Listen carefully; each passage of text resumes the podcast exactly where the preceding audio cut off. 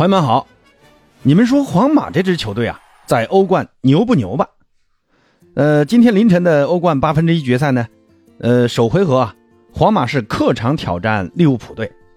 利物浦队是在开场前十五分钟就由鲁涅斯和萨拉赫分别建功，取得了一个二比零领先的梦幻开局。但随后呢，维尼修斯和本泽马的出色发挥，双双是梅开二度啊，最终呢，帮助皇马。是五比二客场逆转红军利物浦，这场比赛踢的也是非常的有戏剧性啊！双方的门将库尔图瓦和阿里松分别犯下超级超级巨大巨大的失误，分别算是送了对方一个球啊！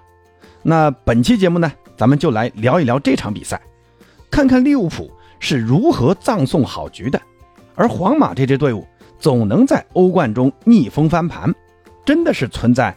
欧冠基因吗？先来看一看利物浦啊，利物浦这场比赛给出的一个首发应该没有什么悬念，新的红箭三侠，鲁涅斯、加克波、萨拉赫是一字排开，组成了新的三叉戟。而中场三人组呢，呃，由于迪亚哥的受伤缺阵，由新人巴伊切蒂奇顶替其首发出战，和亨德森、法比尼奥组成中场，后防线还是由阿诺德。戈麦斯、范戴克、罗伯逊组成。那这里呢，要特别提一下戈麦斯这个点啊。戈麦斯和阿诺德作为主要负责防守皇马左侧进攻核心维尼修斯这个点的压力啊，应该是很大。那阿诺德呢，就不说了啊，防守是照样的形同木桩子。那这样呢，就导致呃右中卫戈麦斯的这个防守压力非常大。维尼修斯的这个前场逼抢啊，还有他的这个惯性内切。对于防守端的这个右中卫这个点，那要求也非常的大，要求你的速度啊、节奏啊，还有这种贴身防守的能力，都必须要在线啊，你才能勉强防住维尼修斯。结果呢，维尼修斯的第一个球，戈麦斯和阿诺德两个人愣是防不住维尼修斯起脚，他也没有贴身啊，给了对方突然起脚的空间，而法比尼奥在旁呢，也只是简单的上抢了一下。当然了，小熊的这个射门啊。也很巧妙，角度也很刁，很突然。不过呢，戈麦斯，你作为最后一名防守球员啊，我的感觉当时他的这个防守选择是不称职的啊，也导致了第一个丢球。那第二个丢球呢，其实戈麦斯也是需要负一定责任的。正是因为他的回传球的力度偏小，最后也导致了阿里松的出球打在了小熊的小腿上，给反弹进了球门。皇马进的第四个球呢，则是本泽马打在了戈麦斯身上。反弹进了球网，算是半个乌龙球。那我说这些呢，并不是说，呃，我要抨击戈麦斯啊，而是想说呢，利物浦的这条防线呢，在皇马这种擅长高效反击的球队面前，漏洞太多了。不是说戈麦斯这一个点，即便没有戈麦斯这个点，那也会有其他点漏给皇马的。而且呢，法比尼奥作为后腰啊，现在这个状态下滑的确实太明显了。这场比赛呢。法比尼奥作为主力后腰，只有一次犯规啊，而且还被过了两次，全场呢也只贡献了两次抢断和一次拦截。那这个数据作为利物浦这种一线豪门的主力后腰，说实话啊，真的是不及格。你看皇马的这个年轻球员卡马文加呀，他还不是主力后腰呢，那这场呢也能拿下四次抢断，一次拦截，而且呢还能送直传威胁球，这样两相一对比呀。就知道双方的差距了。那利物浦呢？夏天在后腰位置啊，必须要加强了。那另外的一个点呢，就是呃左前卫巴伊切蒂奇这名球员呢，现在很年轻啊，才十八岁，也创造了利物浦在欧冠中首发最年轻的球员的记录了。上一场英超呢，利物浦赢纽卡的比赛，他也首发了，确实啊，发挥的也不错。可能因为那场不错的发挥，也让克洛普坚定了让他继续首发的信心。结果这场比赛呢，给搞砸了。面对皇马了，这名年轻球员给我的感觉就是有点没有信心。呃，也可能是第一次打欧冠啊，又是打皇马这种级别的球队，呃，心理压力太大，在出球这方面给我的感觉就是没有信心，有点紧张。两次传球失误也都间接的导致了丢球。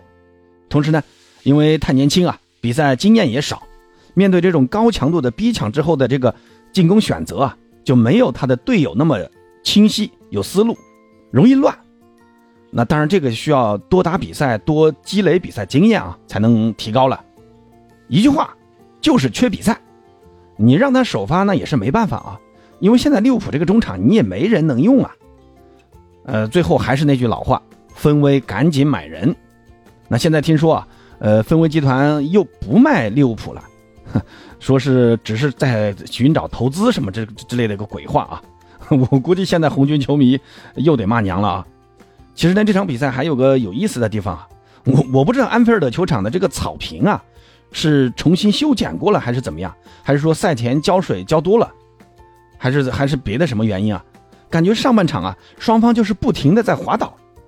加克波在开赛没多久啊，在禁区呢有一次很好的机会啊，结果呢在禁区自己滑倒了，然后就被皇马解围了。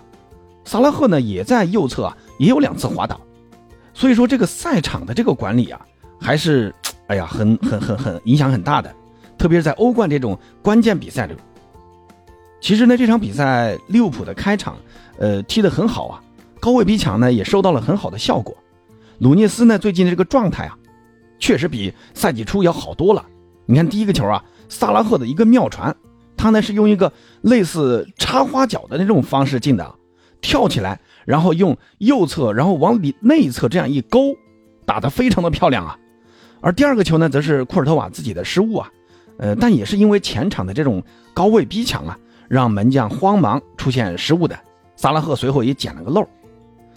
但可能啊，就是因为这种高位逼抢收到了效果，让利物浦的球员们觉得可以继续这么踢下去。那这种假象啊，也给了利物浦的信心。高位逼抢带来的这种全队压上，那就给了皇马很大的后场空间。你看维尼修斯的第二个球啊，还有本泽马进的第二个球，利物浦的这个后场几乎是形同虚设一样。所以说，皇马这支球队啊，老练呢就老练在这儿，总能抓住你的弱点，总有一招来对付你。那说到皇马呢，皇马这场比赛真的是把这个欧冠基因呢深深的刻在骨子里了，在安菲尔德落后两球。还能踢得这么从容，那这里呢？呃，咱也不去说什么维尼修斯和本泽马的那个梅开二度啊，因为打这种互捅局啊，他们两个应该是最高兴的。维尼修斯的速度和内切呢，在西甲的这些对手里面都很熟悉啊，但是一到欧冠就可以好好的给这些对手上上课，尤其是第二个球啊，你看那速度啊，这逼抢啊，真的是独一档的。更搞笑的是啊，这个球其实他最后都已经放弃了，已经准备转身回防了。结果呢？阿里松一个大脚打在他小腿上，最后还给弹到球门里面去了。你说这个球运呐，不进都不行啊！呃，本泽马也是，他的那个远射打在戈麦斯身上发生折射，让阿里松呢扑反了方向。之后呢，这个球啊还就是往球门里钻。你说这找谁说理去呢？你看这些进球啊，真的也只有这一个理由了，那就是皇马的命里啊就有欧冠，怎么踢都能进球。其实呢，皇马是不光前场的这两个前锋发挥好啊，这里呢还得好好表扬一下三十七岁的小将莫德里奇，这家伙真的是太能跑了，而且这个持球推进的能力啊，比起场上的其他的那些年轻人来说，真的是强了不止一个档次啊。皇马最后那个球啊，你看就是摩迪在后场的抢断，然后呢连过两人，利物浦的这个中场拉都拉不住啊，然后呢再过了中场之后传给了队友。之后呢，就是本泽马换开门将打空门得手，这个球啊，最大的功劳就是摩迪。别别跟我说什么本泽马射的多漂亮，没有摩迪在前面的那个抢断、推进、传传球，本泽马能进吗？你看摩迪换下场之后啊，还得到了安菲尔德现场球迷的鼓掌声啊，这个对于球员来说应该是最大的荣誉了，把对手球迷都给打服了。而这场呢，皇马这边要说球员发挥的不理想的，那就属门将库尔图瓦了，因为那个超巨失误啊，真的很难想象啊会出现在库尔图瓦的身上，居然会弹在膝盖上，然后给萨拉赫送了一个。好在呢，呃，利物浦的门将阿里松啊，他也送了一个，呵 呵算是扯平了啊。那这下也没人说什么了，因为每人送一个嘛。不过这场比赛呢，皇马也付出了很惨重的代价。刚刚伤愈复出的阿拉巴，本场比赛又受伤了。罗德里戈呢，也听说在赛后查出了这个臀肌啊受伤了，也不知道他们能不能赶上三月初的跟巴萨的这个国王杯的比赛啊。那照我的看法啊，我觉得皇马还是应该安心的把欧冠打好，为西甲呀好好争争光。国王杯这种比赛呢，还是要让阿拉巴呀、罗德里戈啊这些重要的球员要好好休息一下，不要盲目付出啊。你看阿拉巴这次也是呃急速复出，结果又伤了，不值得，对不对？而且呢，皇马阵中还有什么巴尔韦德呀、阿森西奥啊，都可以打这个右边锋啊。纳乔又是个万金油，也可以打中卫，也可以打左边卫，也可以打右边卫。皇马现在又是手握三个进球优势啊，那次回合呢又是在伯纳乌，基本上可以说是九成以上的把握能进八强。当然了。利物浦上一次在欧冠中三球落后的情况下实现逆转，也是在一支西甲球队身上。当时呢是一八到一九赛季啊，在欧冠的半决赛，利物浦呢先是在客场被巴萨三比零痛击了，回到了安菲尔德，利物浦居然最后四比零实现了大逆转。只是这一次呢，呃，他们要去的是客场伯纳乌啊，对手呢也从巴萨变成了皇马，利物浦想必啊。应该没有那么好的运气了。最后呢，再简单前瞻一下这个周五的欧联杯，巴萨客场挑战曼联的比赛。呃，我先说我的结论啊，这场比赛我感觉巴萨很难在客场赢下曼联。曼联现在全队这个士气特别旺啊，而且呢，他们在英超也是接连获胜，状态非常的好。拉师傅现在这个状态真是火的不得了。而且呢，像卡塞米罗呀、瓦拉内啊这些大将都能出战。反观巴萨这边伤员特别多啊，佩德里呀、加维呀、登贝莱呀都没有办法出场。这个布斯克茨的这个伤还不知道，呃，在这场比赛不知道能不能上啊。所以说巴萨的这个中场，你看只有德容啊、坎西啊算是能打的。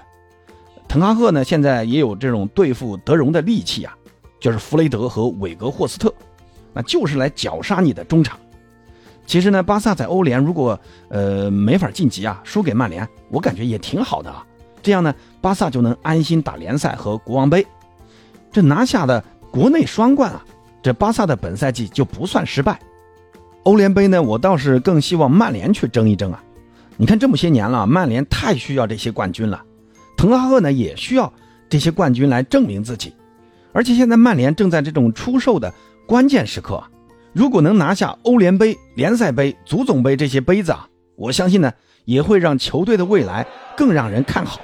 那投资者的投资的决心也会更大。反正啊，呃，不管怎么说啊，这两支球队谁赢啊，我都很高兴。一起加油吧！那朋友们对于这场比赛是怎么看的呢？欢迎在评论区告诉八哥。咱们下期再见。